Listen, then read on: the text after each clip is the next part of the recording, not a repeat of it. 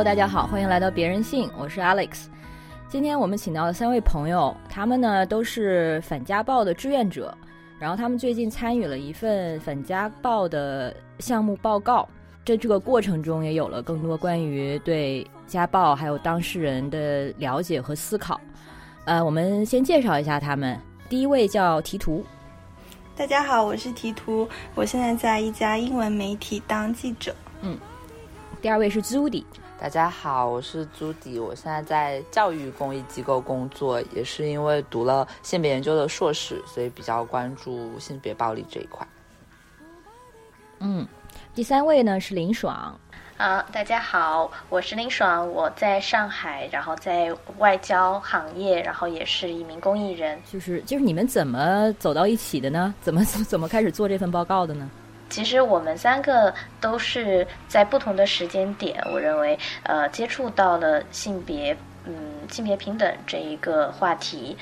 然后又不约而同的在上海呢关注到了反家暴的这个事情，呃，那么我是从三年前开始到上海来的，然后发现上海其实在反家暴资呃反家暴的资源上不是那么的丰富，于是我就开始想怎么样能够去多了解上海的反家暴法的执行，呃，大概怎么样？那在这个时候呢，我也接触到了一些个案，然后又认识到了苏迪和提图，他们俩也是不约而同的关注到反家暴这个事情，所以我们也一起呃给一些受害者提供了帮助，呃，然后我们就想说，那如果官方的信息确实。公开的比较匮乏的话，我们能不能从呃反家暴保护令的这个层面去了解一下反家暴法实施的情况怎么样？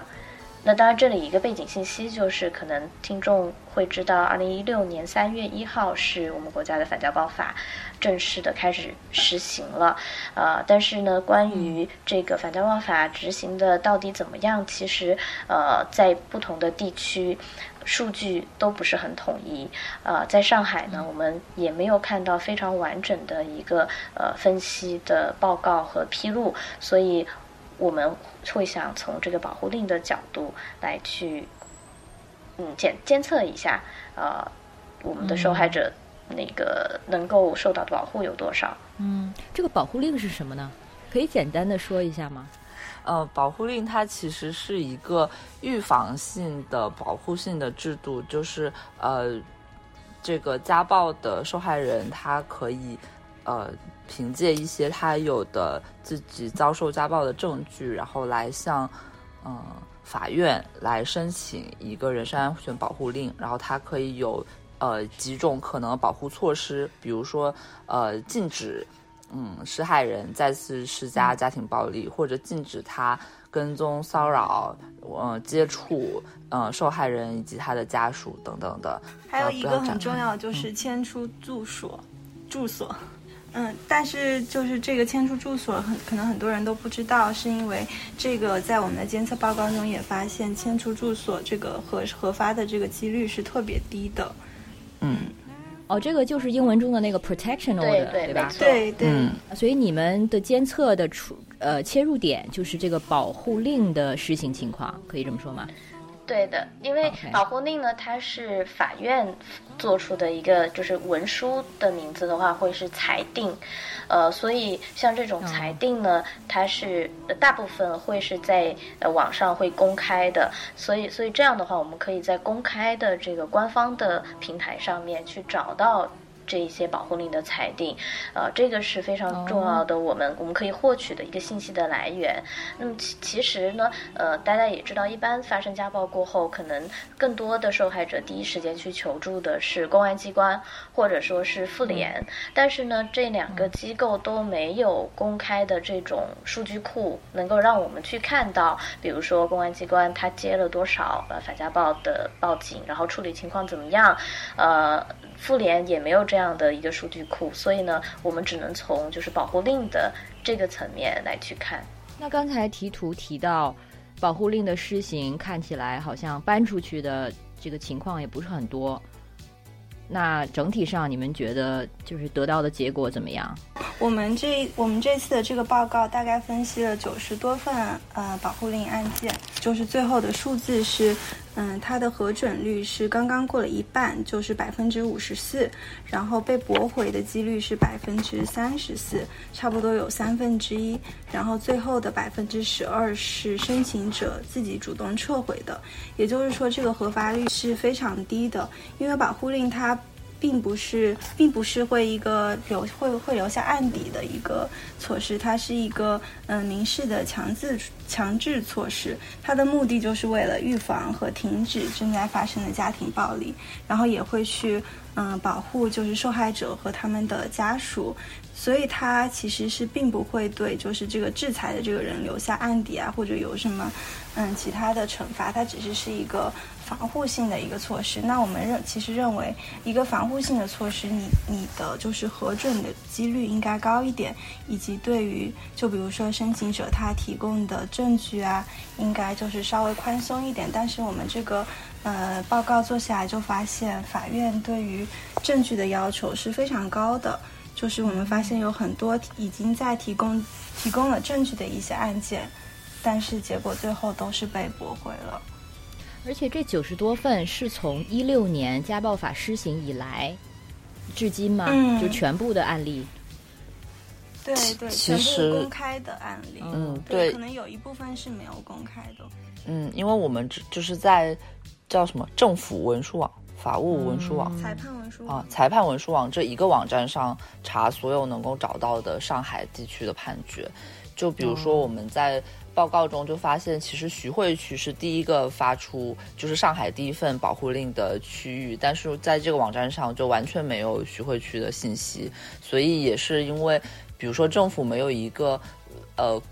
最官方的来公开保护令相关资料的渠道，或者是他不一定会及时的上传和公开这些信息，所以我们只能在已有的这些资料里面来进行分析。嗯。可以补充一下，就是呃，因因为我们能够。呃，access 到的这些保护令是公开在这个裁判文书网上的嘛，所以有一些它可能没有发上来，然后还有一些会有延迟。比如说我们的这个呃呃搜索的区间是二零一六年三月到二零一九年的十月，因为我们是去年底开始做这个报告的，但是呃今年呢，就是呃政府它有发一篇文章出来，呃说了一下二零一九年整年的这个保护令的。情况就是全上海，呃，各个级的法院，二零一九年是受理了八十一个保护令的案件，然后做出裁定的，就是核准的，是有二十三件。也就是说，二零一九年整个上海两千多万的人里面，只有八十一个是保护令的申请，然后在这八十一个里面，只有不到百分之三十，嗯，是被核准了的。所以，所以这个数字。也是很低的，这个甚至比我们搜索到的这个做出对我们算出来的这个核准率还要低。嗯，那有没有想过为什么会这么低？除了说大家可能对这个保护令的呃意识还没有到位，大家可能不知道有这个东西之外，有没有一些其他的想法？呃，也不能说算发现吧，就是结合了一些以往的报道啊，还有就是作为像林爽，大家作为社工的亲身参与，就是其实很多的，呃，来申请他可能是会被劝说去调解，或者会被退回的，就是他的受理本身可能就有一些门槛，就有一些呃接待的这个工作人员，他如果没有这方面意识，他可能就。会比较倾向于去，呃，劝说你是不是要调解，或者是，就是以一些各种理由，比如说，这个具体的我可能不是很清楚，就是，但我们也会看到，其实撤回率也有百分之十二，就是这些撤回它体现出来是好像在程序上是申请人主动撤回，但其实有可能是这个法法院的工作人员他可能会做一些工作，说你要不要来撤回这个，然后有必要吗？而且我们也发现，其他研究也发现，曾经有过撤回的这个。呃，是会对他再次申请不利的。他如果之后又再去申请保护令，可能就会以你之前已经撤回过，然后变成一个不好的一个先例。对，就他自己再申请是不有阻碍的。嗯，我我可以补充一下，就是刚 Alex 提到说，可能很多人都不知道这个保护令是什么。就是我们有看过一个调查，说大众对这个人身安全保护令的知晓率只有百分之五十，也就是只有一半的人可能有听说过保护令这样的一个东西，以及其实很多人。嗯，我觉得就是社会上对于我们所知道的家暴的一个社会支持系统还是比较少的。然后，其实我们一般来说，大家遭受到家暴或者朋友遭受到家暴，大家都会想说我要去报警，或者就是怎么说呢，在微博上 求助这样子。但是很多人就很少会去想到，就是其实我们社会上还有一些这样的支持系统，比如说，嗯，我们妇联有。呃，开一个叫做家暴庇护所的东西，就是说，如果你遭到遭遭受到家暴，你是理论上是可以去申请的，可以去住进去的。但是对这个庇护所，大众的知晓率也只有百分之三十九。对，所以我觉得这也是就是政府需要嗯多去宣传我们社会给这些受害者提供的这些支持系统，让大家知道，其实是嗯有比较多的渠道你可以去求助的。对我，我我正想说，就是百分之五十、百分之三十多，其实已经很 高了，比我想象的高。是事实，对对，其其实事实上，我们就光想一想报警这个事情，呃，不是有数据说发现，平均下来，家暴的受害者要经历三十多次的暴力才会去第一次报警，所以所以就是就连报警都这么难的话，那保护令因为它还涉及到。就是各种各样的很复杂的司法程序，你要整理你的证据，然后呢，你要去到法院去，就是去做这个呃文书的提交，各种各样的。其实这个门槛儿是比报警还要高得多的。嗯，我就是还挺意外的，知道撤回保护令的申请是会对之后不利的，因为还想到之前可能你们知道，就是万飞，然后他自己有一个项目。对，然后他是一个专门，嗯，做这方面的倡导和工作的一位警察。然后他跟我们提到的，就是其实申请保护令是对之后如果要走法律程序是有利的。所以也就是说，对，就是大家如果有这方面的需需要的话，要知道的是，首先有保护令这个东西，然后如果你可以的话，要去申请。但是如果你申请的话，尽量不要考虑撤回，因为撤回之后。就反倒就是有点打折了，你的工工作。对，是这样的，是这样的。其实调解也也是这样的。刚才呃，朱迪提到的时候，我就想补充，就是调解这个事情，在我们国家的民事的法律司法系统里面，是一个很奇葩的东西，是是一个中国特色特色的东西。呃，因为我也看到，就是呃，像就是刚刚出来的上海市的一个发布，就是他们。几个部门总结了一下，呃，二零一九年上海市的各个部门在妇女儿童保护方面的工作，然后就有说到这个离婚的纠纷是一万五千多件，呃，然后以调解方式结案的比重最高。所以事实上，在我们的这个司司法实践当中，一旦涉及到是这种亲密关系的纠纷的话，这个他们的工作准则是，第一就是先去调解。呃，然后包括在就是这个发布里面，妇联说到，呃，他们的就是嗯，他们收到的这个家庭纠纷里面，他也说啊，各级妇联受理了六千九百多次的这个矛盾纠纷，然后实现了应调尽调。就是这四个字，就是 应该调解的都调，就是 应该调解的都调解。对对对，所以所以就是我们就是他们的工作准则就是，第一想到的就是给你调解，但是调解这个事情跟刚才这个撤回有异曲同工之妙，因为在调解里面你肯定会做一些妥协，妥协嘛。那么当你有这么一个。甚至是书面的这么一个妥协的证明过后，对你以后再想去争取自己的权益的话，其实不是那么有利的。嗯，我觉得这一点非常实用，而且感觉这些政府工作人员，他们对他们来说，调解的成功率会不会也有 KPI 什么的？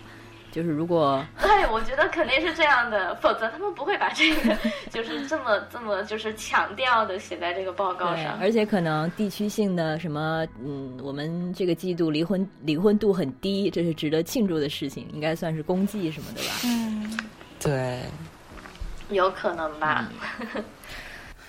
我我有点发散的想到，就是为什么撤回它会变成一个不利的一个证据？这也有点像我们有时候舆论他会去指责一个性就是性侵的受害者，说他态度反复，就是因为你好像不够坚决，就是你有一个阶段你觉得就是他撤回了，然后之后你又提出，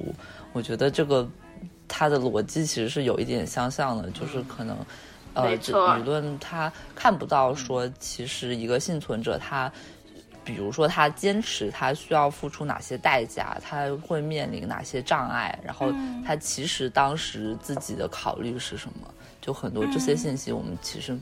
是看不到的。对，而且我记得就是万飞警官，就刚刚 Alex 提到那警官跟我分享过一个事情，就是疫情期间他在处理家暴案件的时候，他就去了呃一个人的家，那个呃是一个丈夫打老婆的事件，然后他们出警到了他们家之后，然后就类似于就是训诫了那个丈夫，说家暴是不对的，然后因为他们是一个很关注家暴的。呃，一个警察，所以他就想，就是给他们出一份家庭暴力告诫书，这也是反家暴法中一个很重要、很重要的一个举措。但是当时那个妻子就说：“哎呀，那还是算了吧，就是很怕，嗯，因此然后给他留下不好的印象。”所以其实，尤其是在这种亲密关系，无论是受到暴力也好，或者这种性侵也好，其实，嗯。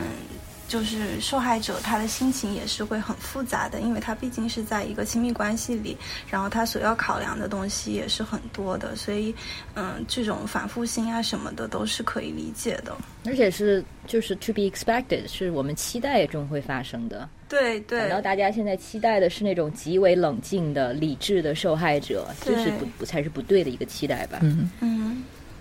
是的。呃，刚才就是朱棣提到的这一点，其实可能让我们会联想到最近关于星星那个案件中，尤其是财新那篇文章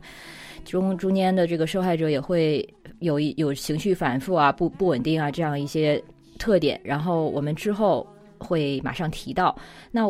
在那之前，我想先问一下大家，做这个报告的时候有没有印象是特别深刻的具体案例？呃，我有一个其实比较深刻的是一个。被驳回了的案例，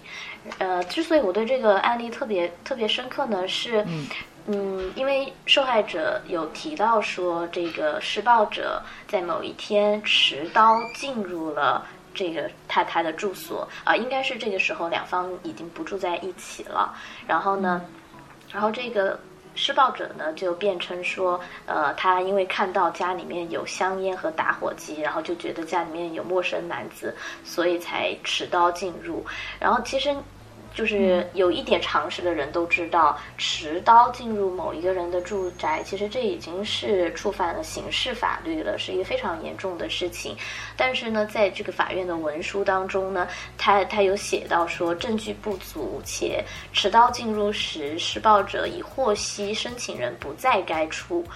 当然，法官没有直接说，因为这样，所以我们不认为他在犯错。但是你可以读出来，就是法官他在强烈的共情这个施暴者，就是说，嗯，他他已经知道你不在家了嘛，然后他，所以他持刀进入也不会对你造成什么伤害。但是，嗯。其实这个角度就反映出来，我们的这个呃法官可能他在审理两方的这个证词的时候，可能很多时候并没有以一个共情受害者的角度再去看待两方的这个呃辩辩词。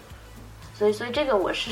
我是很惊讶的。就如果说有人持刀进入我的住所，那我的生命危险已经受到威胁了。但是这个在法官看来，连一个保护令都不能给我核准，就是甚至连一个训诫什么的、警告什么都没有。没有，没有，甚至保护令的申请也是被驳回的。我可以接着林爽刚刚说，就是我们这个保护令，呃，最后的结果也发现，很多法官在驳回这个保护令的申请，他们有的时候是附带的，就是夹藏私货的，就附带自己一些呃一些比较嗯刻板印象的偏见，或者像林爽刚刚说的，会站在嗯施暴者的角度上去给他们考考虑问题。就我印象深比较深刻的一个案子是，嗯，有一个。嗯，申请者他是嗯申请他他是说她的老公家暴了她，然后结果最后的那个嗯裁裁裁决是说呃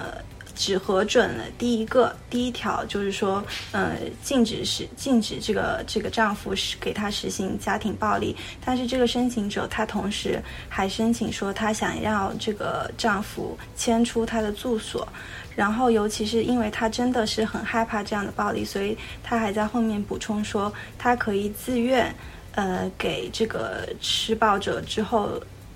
出去住房，然后付一定的房租，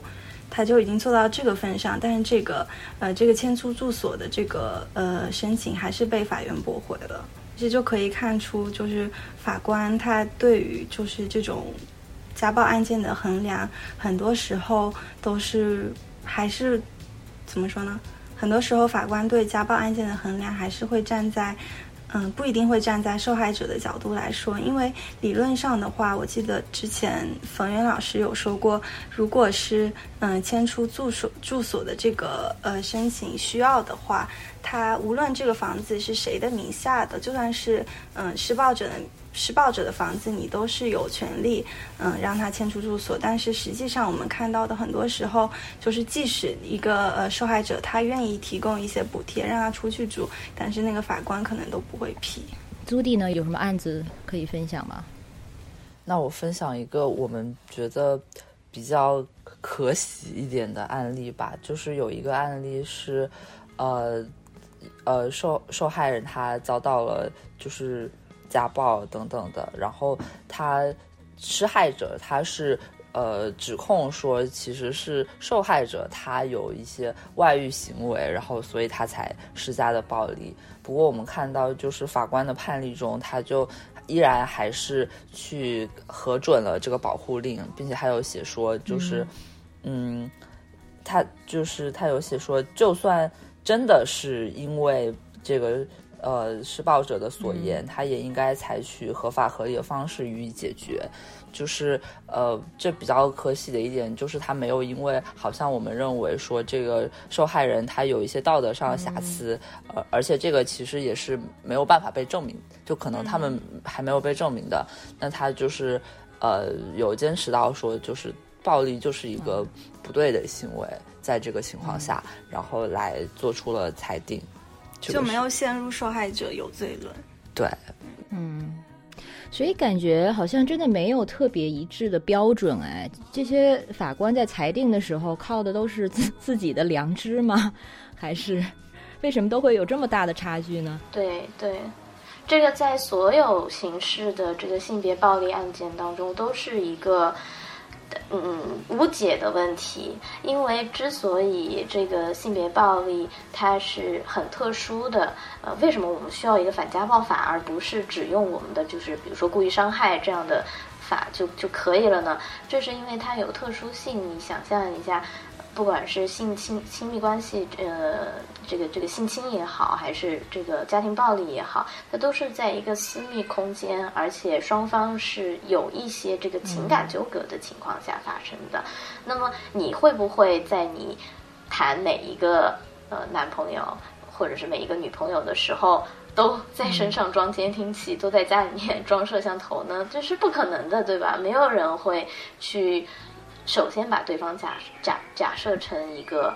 呃施暴者，然后呃在家里面随时准备这个呃证据收集的工具，所以就会造成本来这一类案件的证据就是非常的难以获得的，而且呢，在家庭暴力当中，很多时候受暴者是处于一个比较弱势的被控制的状态。所以他的这个证据收集的意识和能力就会更加的弱。那么这个时候，不管是公安机关还是法院，他再对受害人的证据跟其他类型的案件有一样高的要求的话，事实上就很不公平的。嗯。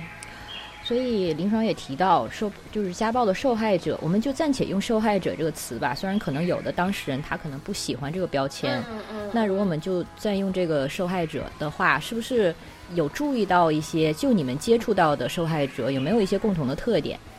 我我我可以说一下我们在上海接触到的一些呃家暴当事人的一些共性啊。事实上，可能也是我们自己的这个。圈子的原因吧，我们接触到的呃这个当事人，其实都是学历比较高，然后呃经济收入也呃是比较好的这么一些当事人。还有个共性呢，就是几乎没有刚刚受到暴力然后就来求助的，就是大多数都是可能已经有几年的，或者是嗯就至少有几个月的这种暴力的情况，然后。才会求助到，嗯，另外呢，呃呃，就是就是你也可以想见，他跟对方有这么长时间的相处的话，就是不可能对对方的情绪是单一的这种愤怒或者是仇恨，两方的感情肯定是会有纠结、爱。爱爱恋在里面的，所以特别是对于已经结了婚，尤其是已经有了孩子的这种家暴受害者来说，让他们去做出一个很果断的决策，呃，是很难的。就是光是要去，嗯，去去求助这一点就已经是一个门槛了。然后呢，再涉及到要去报警，然后要去收集证据，去呃。呃，申请保护令，这个又是一个门槛，然后再涉及到是不是他能够去做出结婚的决定，如离婚的决定，sorry，呃，如果说这个暴力不能够因为前面的这些呃措施而停止的话，那么他能不能做出结婚离婚的决定是非常困难的，呃，所以很多的呃这个当事人都会有反复的情况，比如说我们。跟他就是跟踪了一段时间，然后跟他也分析了一些现在呃目前的情况，可能有一些当事人也已经表明说，呃我我想要离婚，然后我我现在就要去开始这个这个程序，然后我我现在开始注意收集证据，但有可能半年之后你发现他还是跟这个施暴者住在一起，他们还是在一个家庭里面，啊这个是非常非常常见的，所以呃如果说。嗯，你去再去跟一些更有经验的这个资深的呃家暴的这个嗯帮助帮助者去聊的话，你会发现有一些案件甚至要跟踪就是几年十几年才会有一个就是相对有呃实质性的进步，所以所以所以呃受害者的这个心理是非常容易反复很微妙的，所以这一点就涉及到。嗯，我们常说的不完美受害者这个话题，其实，在很多跟性侵或者性暴力相关的报道里，都会出现这个问题。就是从记者的角度，或者从社工的角度，就是在操作这种议题的时候，其实是有一个伦理边界的。然后，像李欣欣这篇文章，我觉得也不用多说了，大家的反应都很一致。然后，其实还有就是同一个作者之前还写过一篇，是关于一个相亲女孩的一个事件。啊，你们对这个事件有了解吗？对，这这他的报道里面，当事人用的名字应该是张小雨，对不对？其实这个相亲女孩当时，嗯，也有跟我们接触到一段时间，嗯，然后当时她在接受这个财新记者的采访的时候，我们当时都觉得财新它是一个很很好的媒体，因为他之前也报道过很多很不错的关于 Me Too 和性骚扰的案件。然后，所以就嗯，就当时的就是期盼还是蛮乐观的嘛。然后最后，当时他后面那个记者给他写出写的报道出来，他个人是非常非常受到伤害的，因为那个记者的那篇文章虽然没有像那个李星星的那篇文章有引起这么大的反响吧，但是他其实里面也是有一些相似的，就是对于这个记者主观的一些判断，比如说他里面有说的一句话，好像是说说是强奸，其实也有点牵强。对，因为这句话的话，就是因为我们警察虽然这个案子没有能够立案嘛，但是到底有没有强奸，是连警察这种公权力机构都没有决定的事情。那我们媒体在在媒体报道的时候，怎么能够这么说呢？以及就是当时这个张小雨她很不开心的一个点是，嗯，她。那个那个报道描述她很多一些当时的心理，其实是就在他认为是杜有些杜撰或者说刻意去为了说明一个故事，然后去说的。比如说张小雨当时看到沈麦克的时候，沈麦克就是那个呃男的的化名。嗯，他当时是说什么？他的小鹿乱撞，然后脸是红的，就这些东西，明显就是觉得是记者他在描述这个案子的时候，已经心里有有了一个图景，然后把这些东西脑补进来的。对，所以这个在我们看来，就是说伦理上是有一些不太不太好的地方。我想问一下，这种描写是不是叫做非虚构写作，还是什么的一个手法？因为我看之前就是大家曝光那个 GQ 的那个编辑，嗯也是有关于这个报道写写作手法的一些讨论，就是说，因为这个场景记者其实没有亲自见到，然后他只是通过他从他采访到的人提供的一些信息来，他好他他来还原了一个画面，这样子。嗯，但是呃，即使是非虚构写作的话，我觉得不能把这个一个写作的手法来作为一个这个借口吧。尤其是你在操作这样呃嗯性侵啊或者这种家暴案件如此敏感的情况下，对于一切都是要嗯、呃比较小心和慎重的。就是我可以跟大家分享一下，美国职业记者协会里面、他们有说呃有公布一个伦理准则，其中一个就是关于这种性侵、家暴或者涉及未成年案件的呃准则，一个就是呃就是说你要把你所造这篇报道所造成的伤害，嗯减少到最大。比如说，尤其是当你嗯面对这种未成年人性犯罪的受害者，或者那种经验不足、不知道怎么跟媒体打交道的，嗯这些受害者的时候，你要有一个非常高的敏感性。就是你写每一句话的时候，你都要很仔细，然后你你需要做那个事实的确认，而不是说你可以用你的刻板印象或者你所认为的这件事情的嗯这件事情的走向，然后直接把它写到报道里，以及需要去嗯。就是注意这些受害者的隐私，以及还有一个是，如果你在报道一个受害者的时候，你要看他是呃，比如说你你你你在报道一个就是性侵犯者的时候，你要看他是是不是一个当权者，他是不是 someone powerful。如果他是 powerful 的话，你可以更多的公布他的隐私。但他如果是嗯、呃、一个跟公共利益没有太大关系的人的时候，你也是要注意保护他的隐私的。所以中间其实是有很多自己要做的判断的，但是这些判断它其实是有行业操守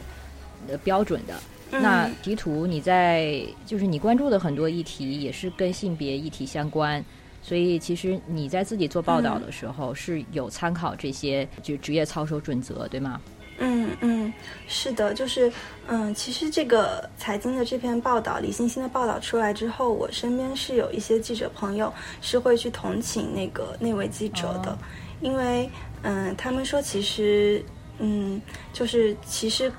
可以理解的是，在一个很短的时间内，记者很难去做一个非常全方面的报道，因为尤其是你在做新闻报道的呃新闻的报道的时候，它是一个需要它有一个很急的 deadline，嗯所以大家我不知道大家有没有注意到，在李星星的那篇报道里面，他那篇那个记者他是没有呃。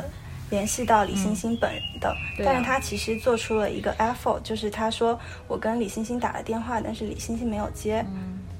然后他的母亲拒绝采访。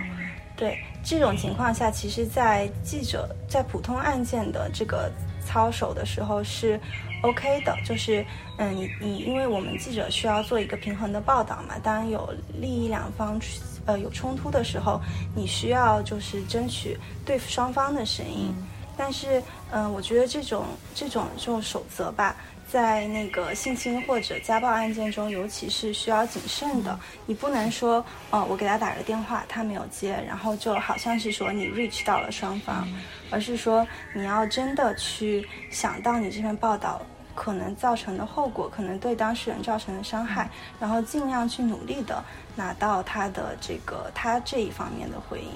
是的。我我觉得就是就是我没有在新闻行业工作过哈，但是我也看到有不少的人会说，那彩星的这篇报告确实是呃展现出了一些南风窗的报道里面没有展现出来的信息，包括他采访到了这个呃报的呃。姐姐，然后还有一些其他的相关的在南方窗里面没有体现出来的，呃，这个当呃利益相关者的信息。但是我我觉得，就是作为一个旁观者来看的话，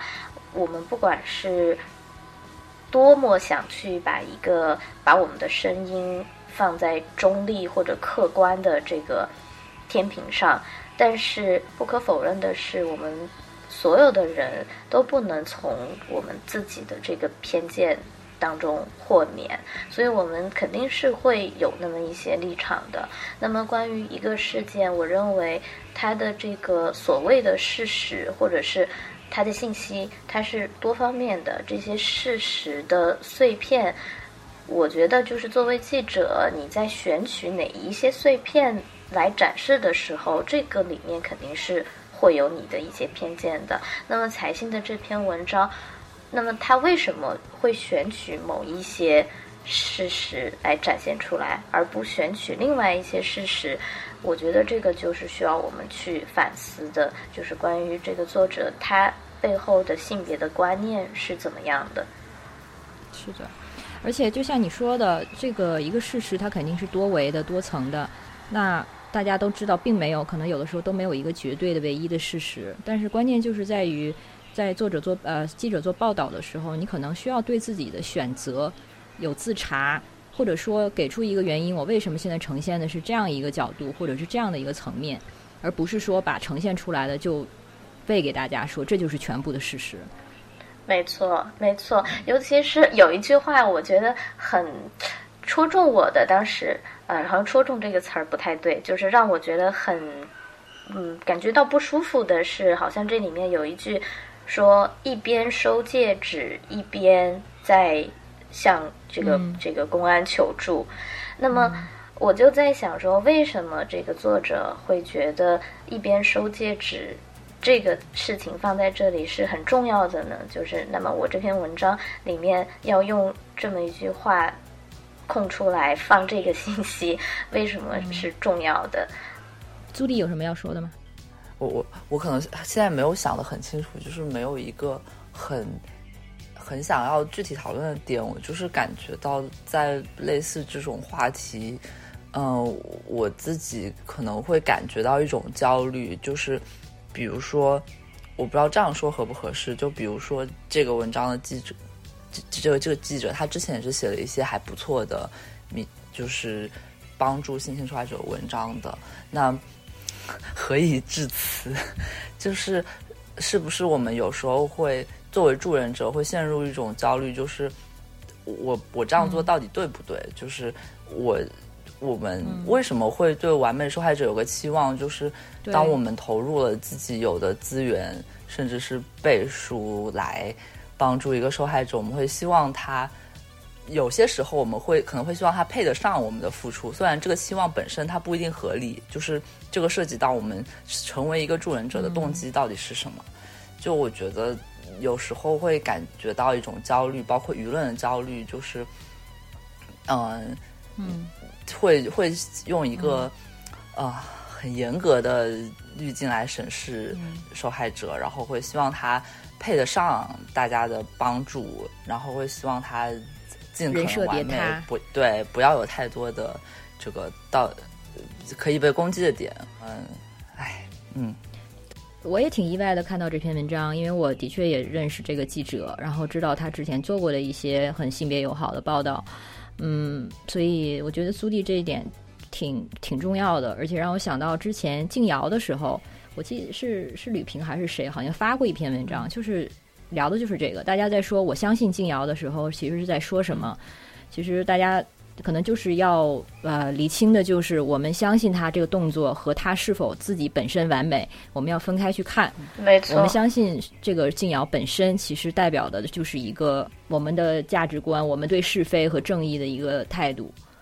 但这不代表我我们在说静瑶她就是，you know 一个完美的、毫无污点的受害者，而且事实我们也要，事实上我们其实需要对这种可能性是有就是有期待的，而且发生了的话，我们也是需要去接受的。对对，我觉得刚才 Zudy 和 Alex 提的这个特别特别好，呃，且甚至不是说我们要对此有期待，而是我们可能在每一次面对面面对每一个受害者的时候，都要有这样的准备，因为几乎不会有完美的受害者。我觉得这也是为什么，就是作为帮助者，或者是作为社会工作者，像我们或者就作为志愿者，跟受害者相处其实是一个比较复杂的关系，嗯，不是一个单纯的帮助者和被帮助者的关的关系。像刚才 Zudy 他他他会提到，有一些时候会有一些焦虑，或者是呃灰心丧气，也是因为我们可能对受害者有期待，或者是受害者对我们有期待，但并不是所有的时候。我们都能够完成受害者的期待，然后受害者都能够嵌入我们希望的那个那个人设，甚至是双方有时候会发生冲突。呃，这个在特别是性别暴力的案件里面，就帮助者和受害者最后成为不是那么友好的关系，这个也是很常见的。哦，你们个人有这样的经验吗？对对呃，确实是有的，就特别是在最近我们接触到的，嗯。性暴力的受害者当中，因为很多的这种熟人的性侵，它的证据是非常的少的。那嗯，我们的司法机关呢，对强奸的这个认定证据要求又是比较高的，所以很多时候这样的案件呢，它在司法上要进行下去的话是很难的。就这也是为什么我们会看到，就是类似于星星这样的案件，它会呃拖很长的时间都没有进展。那么在这个过程当中呢，受害者他本身就有受到。性侵害的这个心理伤害和身体上的伤害，再加上他要再去处理这一些在司法进展或者是舆论上的这么一些困难、障碍，甚至是伤害的话，你可以想象，那受害者的心理是会产生非常消极的变化的。啊、那在跟当事人接触的过程当中，我会非常明显的感受到他们的情绪不是会非常的稳定，就呃，甚至有些时候，呃，可能你会在网络上看到啊、会有人评价说啊，你这个人怎么这么的极端，呃之类的。那确实是这样的，就是你会发现，嗯，受害者可能会。呃，一直要向你倾诉这些负面的情绪，或者是他的愤怒，他对事情进展不顺利，他对维权非常绝望的这么一些情绪。那作为帮助者呢，我们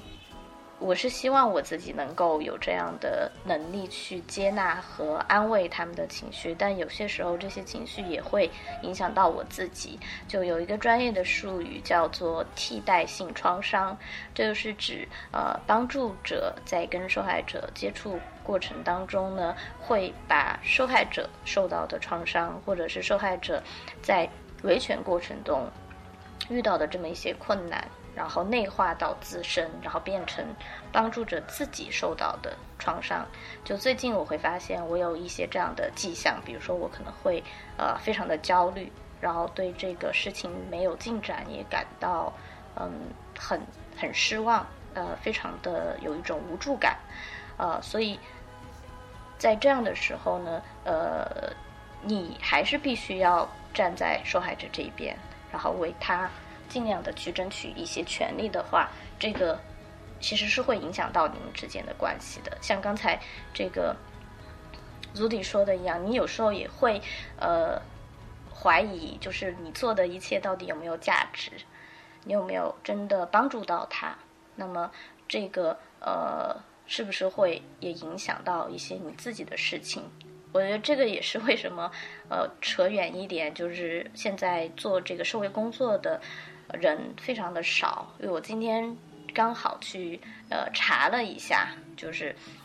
呃，其实其实上海有非常多的所谓的社社工组织，但是呢，真正的就是有这个社会工作这个资格证的这一种社工，其实人数还是非常少的。而且，呃，从这个社会工作专业毕业的这么一些呃呃，就是科班出身的人，他们真正的进入到社会工作领域工作的这个比例。非常非常少，少到就是呃，上海市的教委都给他们了一个那个叫做什么预警名单，也就是说，就是你们这些专业要注意了，你们的 毕业生这个进入这个行业工作的太少了，因为这个行业呢确实是比较辛苦，而且工资呢又很低，所以你会看到，包括星星这个案件，还有很多其他的性别暴力的案件，呃。会是很多的，甚至是网络的志愿者，或者是像我们这样，呃，就是兼职的，完全出于公益的，呃，去这样的志愿者在在跟进，呃，因为这个工作确实是比较难的。那即使是有这个呃专业的训练和背景的社工，其实在性别议题方面也不一定有足够的性别意识吧。所以，像你们的话，我记得你们说过，虽然你们三个不是就是受过系统训练的社工，但是你们因为在性别意识方面比较到位，所以在反家暴或者性别议题的时候，其实能做的工作会觉得会更多一点，是这样吗？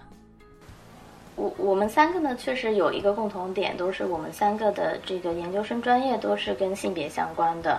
呃，所以我们做这个志愿者呢，肯定出发点是呃推动性别平等、保护女性权益这么一个一个出发点，所以呃性别视角是我们就在这做这个做这个志愿工作之前就已经有的这个视角，啊，所以所以这个对我们来说不是特别大的一个问题，就是但是反而呢。会，我们会呃，在我们一腔热血想要去做这个呃嗯帮助者的工作的时候，会发现就是社工的这种呃框架性和专业性，呃是我们还是需要学习的。我们也呃做了一些培训，比如说怎么样去管理。呃，这个受害者的期待，以及你对受害者的期待，以及你怎么去建立你和受害者之间的这个界限，呃，这个其实是对双方都是有利的一个过程。然后，呃，Zudy，你你你，Zudy 和 T 图也可以分享一下你们觉得比较重要的一些准则。嗯，我觉得我在就是接受这些培训里面学到了蛮多呃有用的工具。比如说有一个叫做“嗯，生命发展史”，它的意思就是这一个来求助的案主他经历了什么，嗯，就是他的一生中有什么巨大、有什么重要的事件，然后有没有可能他来求助的这个事情，他是呃有受到之前的这些重大事件的创伤的等等的，就是一个。呃，回溯他个人生命历程的一个工具，还有一个工具叫做那个家族谱，叫什么来着？家系图。家系图。还有工具叫做家系图，它也是人类学来的一个工具吧？我觉得它有帮助的是家系图，家庭的家，系统的系，对图，嗯，然后它。的帮助点是在于，他从家庭成员的角度来帮助助人者知道这一个案主他的支持系统是怎么样的，然后哪一些在他家庭关系呃中的人可能跟他是呃关系好，或者是有冲突关系、有疏离关系的等等。那可能以及就是大家都知道，原生家庭对个人的影响很大，就是这个工具是帮助从家族结构的这个角度来看到它可能有一个什么样的支持系统。再往外发散，就是在看更广义的社会层面上，它可能有什么样的支持系统？比如说，他有没有朋友，有没有加入什么组织，呃，甚至是有没有宗教信仰？然后他或者他可以向什么样正式的机构，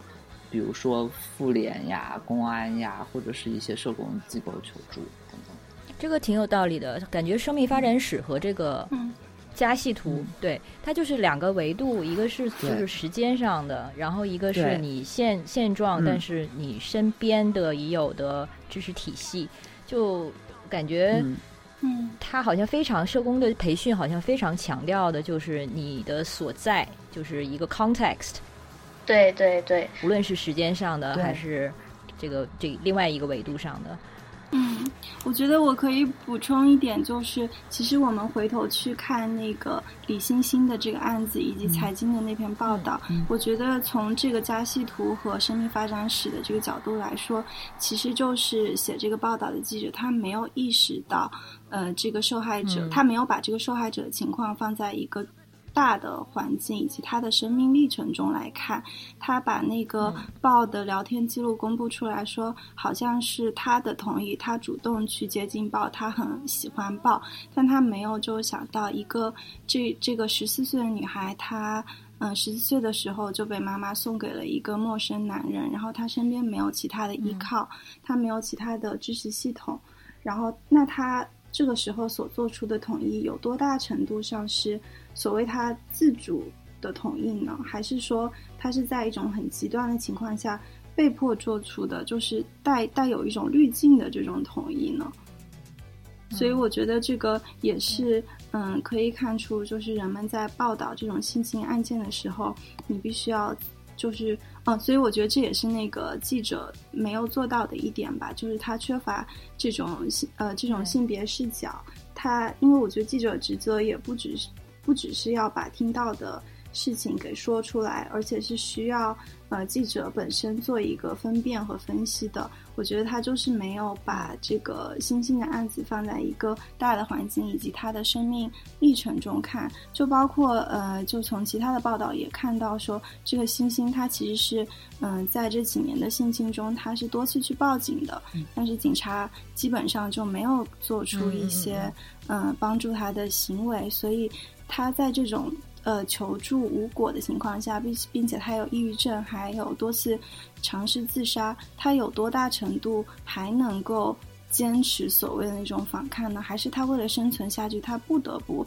去说“我同意这个，这个是我的主体性，这个是我我是真的爱他”，因为他可能只有告诉自己我是真的爱他，他他才可以活下来。但是就是那篇财新的记者，他财新的那一篇文章，他没有把。这一点分析出来，所以就导致说呈现了一个很片面的、带有甚至说是带有猎奇的视角去看一个就是未成年的女孩怎么爱上了一个大叔的这种故事。对对，我我其实想发散开去说一下大众对性别暴力受害者的了解。就是世界范围之内，其实我们这个历史也是很短的。呃，不知道你们有没有听说过这个叫做歇斯底里症？就是在十九世纪末的时候，对，呃，其实这个这个词存在，或者是这种现象存在是很久了，但是呢，以前呃，大家呃。会觉得这是一种就是女人的毛病，甚至是可能有一些心理学家或者是神经学家，I don't know，他们会把它界定成可能女性的这个性满、嗯、性没有得到满足之类的，然后然后取了一个这么一个听起来就很有偏见的一个词，呃，而且是经常是跟女性相连的，嗯、但是其实直到嗯十九世纪末的时候，这个心理学家他们才开始就是真正的好好。的去研究这个这个事情的背后，然后呢，才发现其实呃呃，绝大多数有这种所谓歇斯底里症的女性，她们都有过童年被呃性性暴力的这个经历啊、呃，所以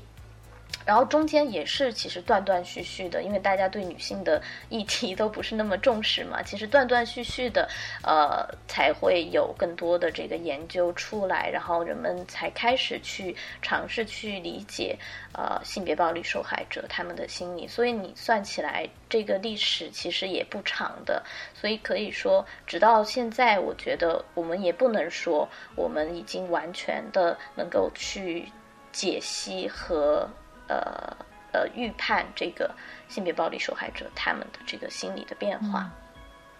OK，而且我觉得刚才说到了一组挺有趣的，不是对立，但是是一组我们需要去平衡的东西。就是一方面，我们说到要考虑到受害者或者当事人他的生命史，他是如何就是在特定的条件下做出了特定的可能在外人看来不合理的选择。但另一方面，我们。是不是又要去警惕，不要把受害者过于的幼儿化，或者说感觉他们并没有自己的能动力或者主动性？这一点是不是也是社工在操作的时候需要注意的一点？嗯，就是我就想到我们当时在上这个课的时候，然后有一个印象很深刻的点，就是社工老师告诉我们说，我们需要做的就是不断提醒呃这个受害者，嗯，他所拥有的，呃。他所拥有的就是 quality 特质，是吗？不是特质，长处。他他所拥有的一些可以让他在这个社会上独立生存的一些东西，比如说，嗯，不要在这个亲密关系中，呃，因为很多亲密关系都是压迫性的嘛，不要让他。从中忘记他自己可以独立生存的点，比如说你要告诉他，嗯，你是一个你有很好的学历啊，你的工作能力很强啊，或者你身边还有支持你的家人或者朋友，就是要不断鼓励他说，你作为一个独立的个体，你是可以在这个在没有你这个亲密关系伴侣的呃情况下，你可以自己活下来的。因为很多就是无论是呃受家暴的受害者，或者是性侵的受害者，他们都是。陷入这种关系，呃，走不出来，也是也是有一点害怕，说，嗯，如果我离开了他，那我的生活还能不能够这样继续？所以我觉得，作为社工，我们这一点就是一定要，呃，需要不停的 empower 他，然后让他知道他是可以独立的生活下去的。所以这一点来说，我们在面对他的时候，也不能有。这个这个过程其实就是把他从受害者变成一个幸存者，或者变成一个怎么说呢？就是有更有能动性的一个一个主体的一个心态吧。嗯嗯，就是说帮他，其实所所谓的帮他，其实是让他学会去帮自己嘛。对，对对，我这我在看当时的笔记的原话是叫发展他的内在资源。就有点像他的一个 inner strength，就是这些东西都是他本来有的，我们可能就是跟他指一下路，说其实你可以看到有这些，可以来使用。所以，所以其实其实我的专业背景是国际发展嘛，其实，在国际发展里面，在面对这个呃弱势群体的时候，一个非常重要的准则也是，就刚才 Alex 提到这个主体性 agency。呃，就是你要去赋权它，然后去发掘它的主体性。嗯，但是我想到这个，我又我又有点发散了。我又想到说，其实大众能够能够展现在大众面前的这些恶劣的性别暴力事件，引起比较大的舆论的性别暴力事件，我自己的观点是，基本上大多数的这些事件里面的受害者都。不会是我们想象中的那种非常柔弱、非常呃逆来顺受呃的这种完美受害者，因为你可以想见，这样的受害者他已经在我们的这个男权体系和文化里面已经被扼杀掉了，他的声音是发不出来的，就 either 他根本不会想到要去发出发出声音，或者是他在呃这个一道一道的障碍当中就已经被。洗刷掉了，而这些能够去奋斗、去挣扎、坚持，把这个声音带到你面前的这些受害者，他都是，其实他内心是比较强大的，或者是说，你你可以说他是有一种，就是常人可能没有的这种特质的。嗯，有趣，是的。嗯，刚才你们给到的这些数字，其实。就像什么九十例啊，这些都是让我觉得挺惊讶的，感觉是非常分散的、非常原子化的存在。就是感觉大家好像目前对于家暴的，呃，就是在这个运动中的团结性，或者说它的这个 momentum 还在慢慢的建立。无论是受害者的意识，还是社工，还是比如说媒体从业者，那。但是你们感觉有没有一种大家慢慢的在产生连接的感觉？就是说，如果说这些之前都是一些彼此封闭的孤岛的话，现在有没有慢慢的大家在学习着怎么样共同的推进这个事情？我觉得肯定是有啊，就是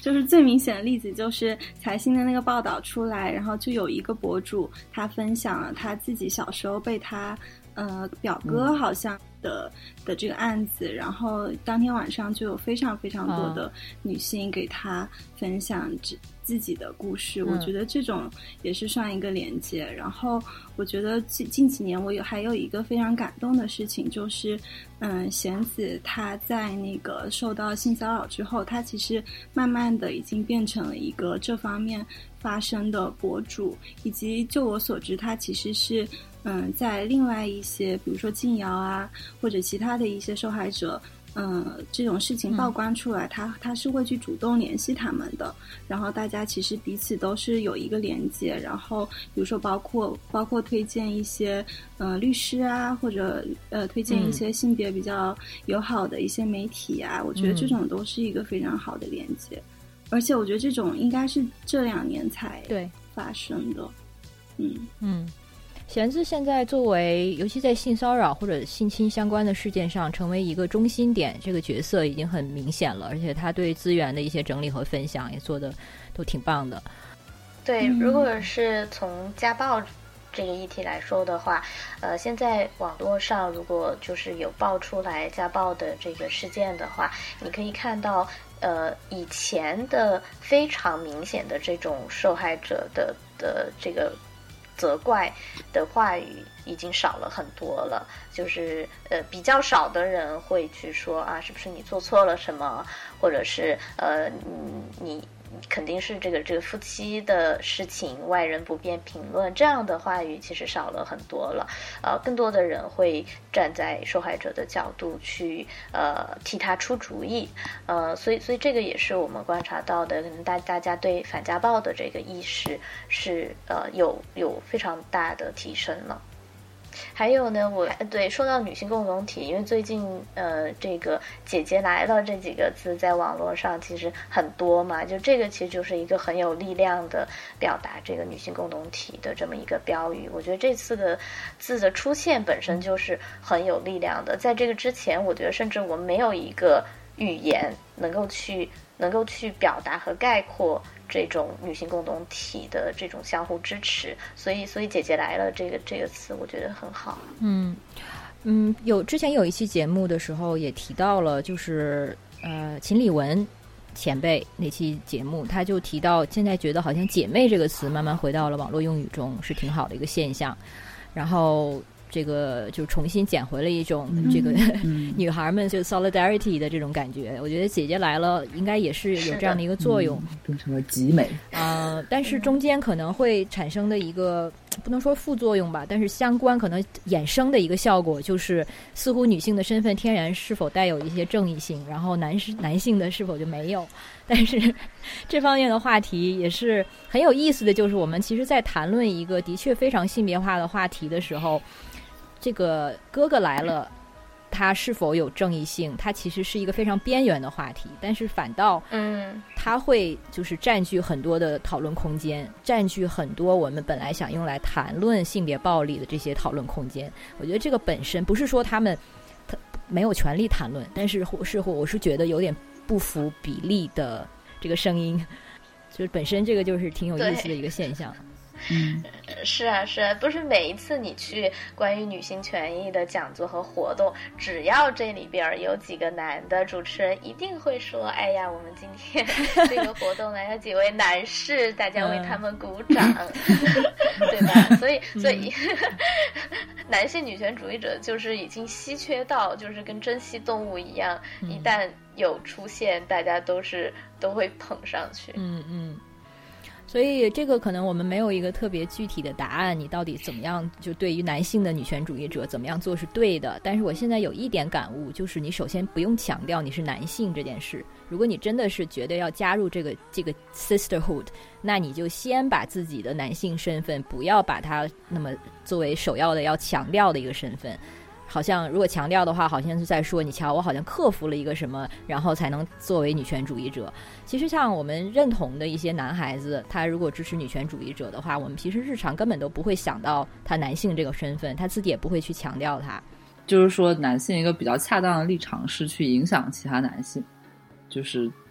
或者说他一个首要的策略，就是不并不说他来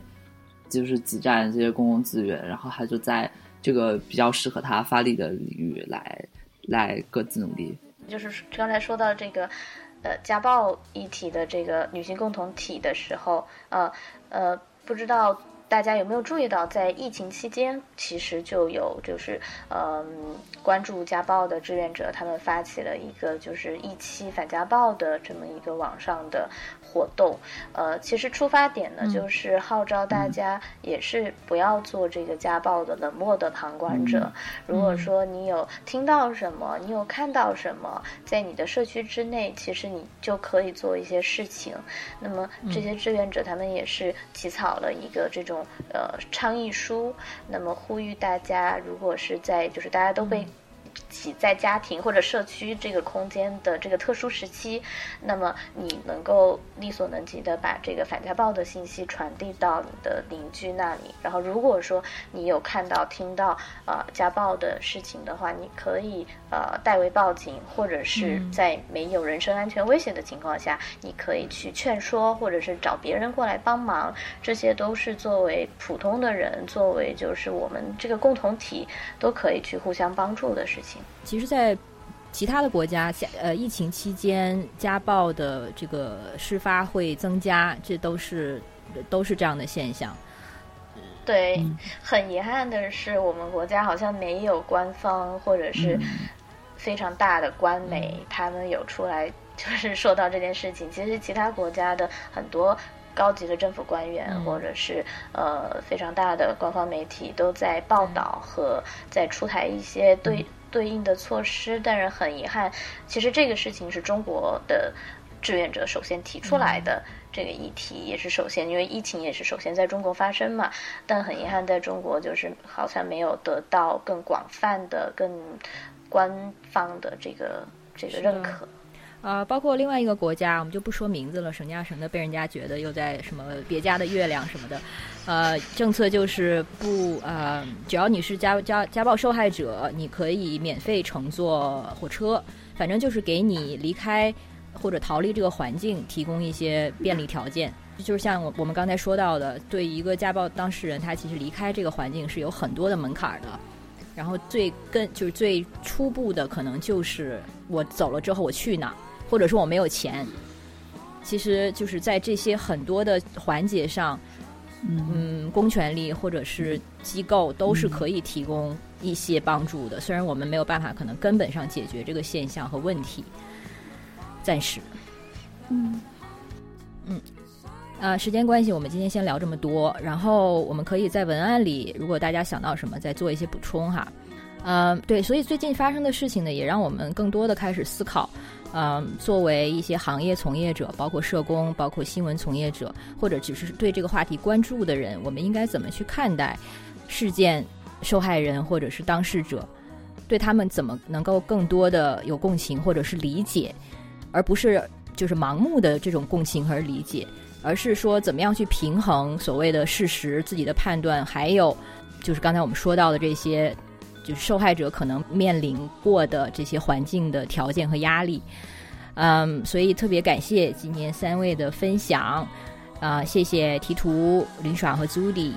关于这个话题，我们肯定会继续关注下去。然后也特别感谢他们在这个反家暴的这个报告项目上做的工作。呃，这个报告我们已经发布出来了，是吧？对，已经发布了。嗯，我们会把链接附上的。所以大家如果有什么问题的话，欢迎在评论区里留下来。啊，那这期节目先这样，谢谢大家的收听，拜拜。谢谢，拜拜。谢谢，拜拜。